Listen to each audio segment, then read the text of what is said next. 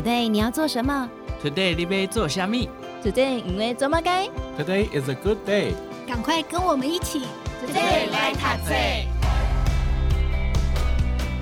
Hello，大家好，欢迎收听《Today 来塔》，我是笑鱼。好，我们在上一集就是上周的节目呢，有提到呃，就是大人的周末创业哦。其实现在很多人就越来越流行所谓的“安静离职”。这个“安静离职”呢，就是说在公司做最低限度的工作，不打拼也不努力。这个听起来蛮消极的哈，但是我们更积极的方式，比方说，诶，你可以在公司内创业哦，跟老板争取一个专案，或者是呢，你就边工作边创业，去打造一个属于你自己的收入。所以今天这一集呢，老板不要听，员工听就好了。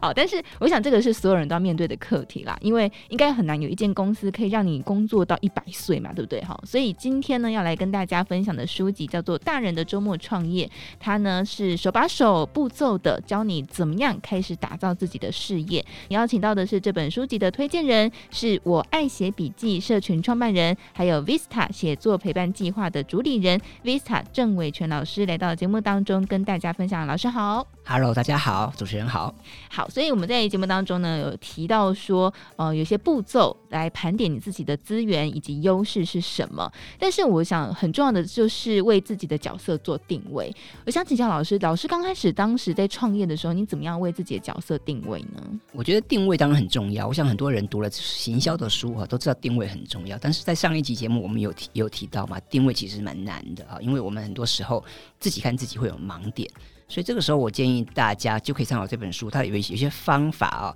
让你可以不要那么本位主义啊，你可以从不同的角度去看自己。那我觉得先盘点你自己手边的资源，你过去做过哪些事情，你对哪些事情是熟悉的，是有热情的。啊，很多人是这样子，很多人他赚钱工作哈是一回事，但是可能对那些东西他是没有热情的哦。那这样子其实也很难持久，或者是很痛苦。所以我觉得，如果你想要创业，你想要有另外一份事业的话，那么当然我觉得事先的定位很重要。你要知道你现在想要做的事情，它有没有商机，有没有未来性。再来，这个东西纵然有商机、有未来性，你能够做得好吗？你能够做得久吗？这个可能也值得去思考。很多人他为了赚钱而很努力去勉强自己。这样子是听起来很励志了，但是你能不能持久啊？这也是一个问题。所以老师在创业的这个路途当中，是很清楚知道自己的写作可以陪伴帮助大家，所以就做了这个创业。还是期间其实有做过不少的创业。其实我也是不断的迭代啊。我我觉得我们很多时候，你可能只有一个简单的构想啊。我好比很多人会觉得说，我创业也好，我做事也好，我要做好准备，我才要出发。但我想这个听起来是不错，但是其实很难。一来是现在这个时代要不断的变动，比方像疫情，三年前谁知道会有个疫情，对吧？对。好，那既然这个社会是不断的变动，我们就很难说有完全准备好的那一天。所以我觉得，就是一开始你可能有个起心动念，你有个想法很好，那你可能就稍微打磨。我我觉得就是要不断的去迭代，不断的去修正。所以以我自己来说，我过去我也踩过很多的坑，我也失败过很多次。好，那你很难想说一三年前就马上能想到现在有这样一个需求，很难啊。所以你可能一开始只是觉得说，哎，OK，我有行销的经验，我有写作的经验，那么我可以做什么事情？我可以帮大家做什么事情？OK，那然后这样你就出发了，然后慢慢中间再修正。啊，所以其实这里面是非常有趣，就像我自己的这个呃写作陪伴计划也是这样子啊。我现在已经进入了第十六期，然后我也陪伴了数百位的学员。那我这些学员来自天南地北啊，有来自国外的，还有很多是做不同领域的。比方说，我的学员里面有电商的啊，有这个幼儿园的老板啊，有大学老师啊，有业务员啊，有有各式各样的什么理专啊，大家的背景、大家的需求都不一样。但是他们都想要透过写作来解决一些事情，或者是来表达一些事情。那么，我觉得，我觉得有这样的一个想法，那就够了。接下来就是剩下行动而已。当然，这个过程，刚老师说有很经过很多次的迭代嘛。那我觉得要不断的爬起来再创业，爬起来再创业，我觉得那是蛮难的耶。那个面对，比方说，我觉得大家最常遇到的一个困境，就是刚开始要起步。没有什么人知道嘛？当然，你说要有人付费，这也是一个距离。那在这个等待或是在这个养成的过程是蛮难熬的。老师怎么样去度过这些难关？的确哈，这的确不容易。刚刚、嗯、我们刚刚有提到说，这个创业其实蛮难的哈，特别是我们这本书谈的是大人的周末创业嘛。我们在上一集也有谈到大人跟年轻人的差别嘛。那么年轻人一来他很年轻，他没有什么好怕的啊。然后呢，这个失败对来讲可能甚至是人生的养分。但是对于大人来说，大人可能无法承担太多的失败，因为他的压力是很沉重的，所以这是他最大的差别。但是我也觉得创业嘛，本身一定是难免，你一定会踩坑啊，一定会失败。所以呢，我觉得这个我们想要创业的人，人格特质很重要。就是第一个，请你不要太玻璃心啊；第二个，你可能要认知这个好失败啊、挫折是很正常的。所以呢，你一旦挫折了，没关系呀、啊，失败了，你就拍拍灰尘，再起步就好了。你不要觉得这个是很丢脸啊，或者是很难为情的事情。我想不需要想太多啊。所以呢，创业你遇到一些阻碍，遇遇到一些瓶颈，这是很正常的事情。老师有参加什么创业社群啊？创业者互相讨拍啊，这种的吗？嗯，因为以前我在媒体啊，我有跑创业线嘛，所以其实我有参加过很多，我认识很多创业团队，我也有加入一些创业的社群，甚至我也常常。担任这个创业比赛的评审，对啊，所以当然我对这些创业这些算是略知一二啦。一来知道他们的辛酸，二来知道这个社群的部分。所以我们讲说创业是九死一生，的确是这样子。所以我觉得我觉得这本书蛮好的一个地方，就是说大家可能也很羡慕创业，可是大家就很害怕，因为创业嘛，感觉说你要 all in，对不对？你要你是不是真的要抛下所有哈？所以我觉得这个大人的周末创业，它也是一种折中。他告诉你说：“你先把本业照顾好，那那行有余力的时候呢，你可以利用一点时间，利用点资源去创业。而我觉得蛮好的。”好，所以这一集老板可以听啦，因为我们是周末创业嘛。没错，我们是先把本业顾好，好，不是本业抛下去做自己的斜杠。好，所以我觉得其实当中是有很多很多的，当然你说要克服的难关也好，或者是你要去经历的一些事情也好。那有一件事情很重要，就是我们要传播资讯。好像我们刚刚有提到说，你要创业，你一定有事业，你有商品或服务，你要销售给别人嘛。好，所以这个散播是很重要的。那诚如大家也知道说，我们现在很多很多不同的平台。有 FB 啦，然后什么小红书啦、抖音啦、IG 啦，哇，各式各样的部落格，甚至你可以自己架网站啊，还有电子报等等。那老师当时候您怎么样去选择平台，或者是说，在过去老师也曾经就是蛮鼓励大家可以自己做这个部落格的部分。为什么要部落格呢？然后是不是可以只专注在社群平台上？好，这个部分呢，我常常因为我常常在外面讲这个行销的课程呢，我都会讲这个题目，我可以简单的跟大家分享一下。基本上，呃，我们都知道社群媒体的它的优点跟它的好处，我想这不需要我多说。但是相对的，社群媒体因为它不是我们所有。今天各位，你可能经营一个粉砖，经营一个 IG，你可能好比说你有五千个追踪，一万个追踪，很棒，但是那不是你的资产。不是吗？不是你的资产，你也拿不到那个名单，对吗？哦、你拿你也没有那个名单，所以呢，那个顶多是脸书借我们的，IG 借我们的。好，所以我还是建议大家，你要经营好你的主场。什么是你的主场？就是你能够控制的资产，比方说你的网站啦、你的部落格啊、你的电子报啊，这个才叫做你的主场。就是我们打棒球有主场跟客场之分。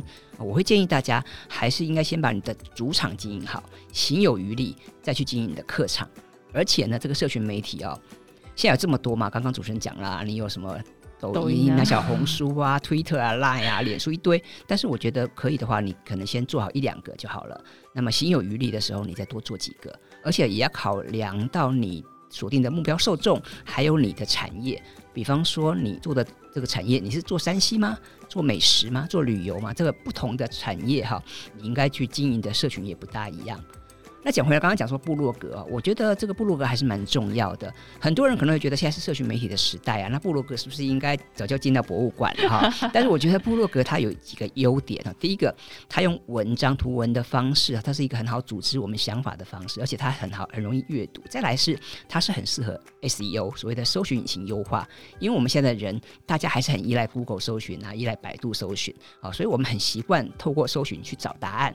那么如果说你有一个部落格，你当然就容易让别人找到你哦。Oh. 对我，我觉得这个很重要，尤其是我们想要创业、我们想要做生意的人。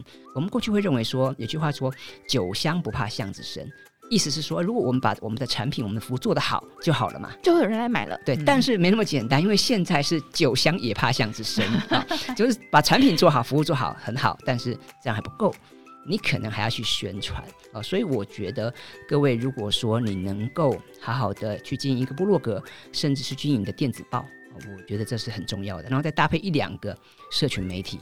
那这样的话就能够相得益彰。哎，相对来说，要做创业的人，好像个性上不能太低调啊，对不对？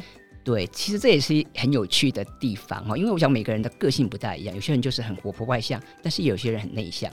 但是你说内向的人就不能创业吗？哈，当然也不然哈。所以我觉得呃，如果你是一个比较拘谨、比较内向的人啊，我觉得当然你也不必说一定要改变自己的个性，那其实是很难的事情。但是我觉得，我就鼓励大家，你可以先透过部落格啊、粉砖啊，去分享你的想法。好，那我我这边可以再提一下，就是呃，我建议大家可以好好去思考，你要不要经营你的电子报？我觉得电子报蛮重要的。电子报哎、欸，我就因为好像是大学时代是，听起来是更老掉牙，对吗？就觉得好像应该是进到博物馆里面，对，吗？可是我必须跟大家讲啊，这个电子报它是一个主动出击的媒体。所以呢，它的成效是非常好的哦，真的、啊。对，而且呢，你经营电子报，你才能够有真正有名单。你今天纵然有一个很棒的粉砖，你纵然有五万人按赞，但是你没有五万人的名单，嗯，好，你你很难去做一些转换。所以呢，如果说你自己经营，哪怕从零开始都很好。你现在你有个一千个人的名单，五千个人名单，很棒啊！你可以透过电子报去跟他沟通，啊，去跟他分享。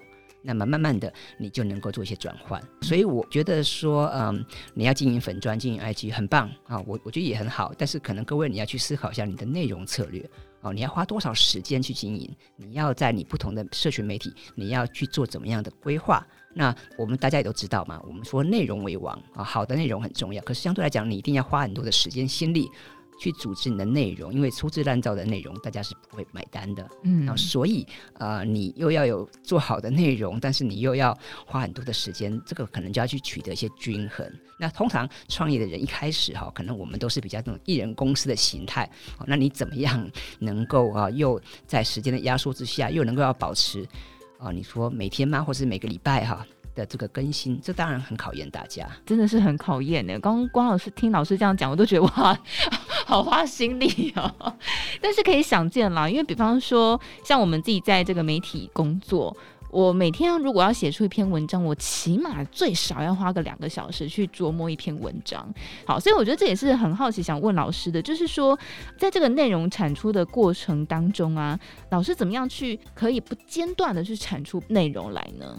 第一个，我觉得这些当然是有方法、有策略的啊，所以我我也蛮鼓励大家，就是你可以用内容形式力啊去规划你的内容产值。如果你不是一个多产的啊创作者，好比说一般人可能一个礼拜你能够产出一两篇文章或者是一两支影片，嗯，那么我就会更建议大家，你可以用内容形式力的方式去规划一下你下个月或下一季啊，甚至是明年。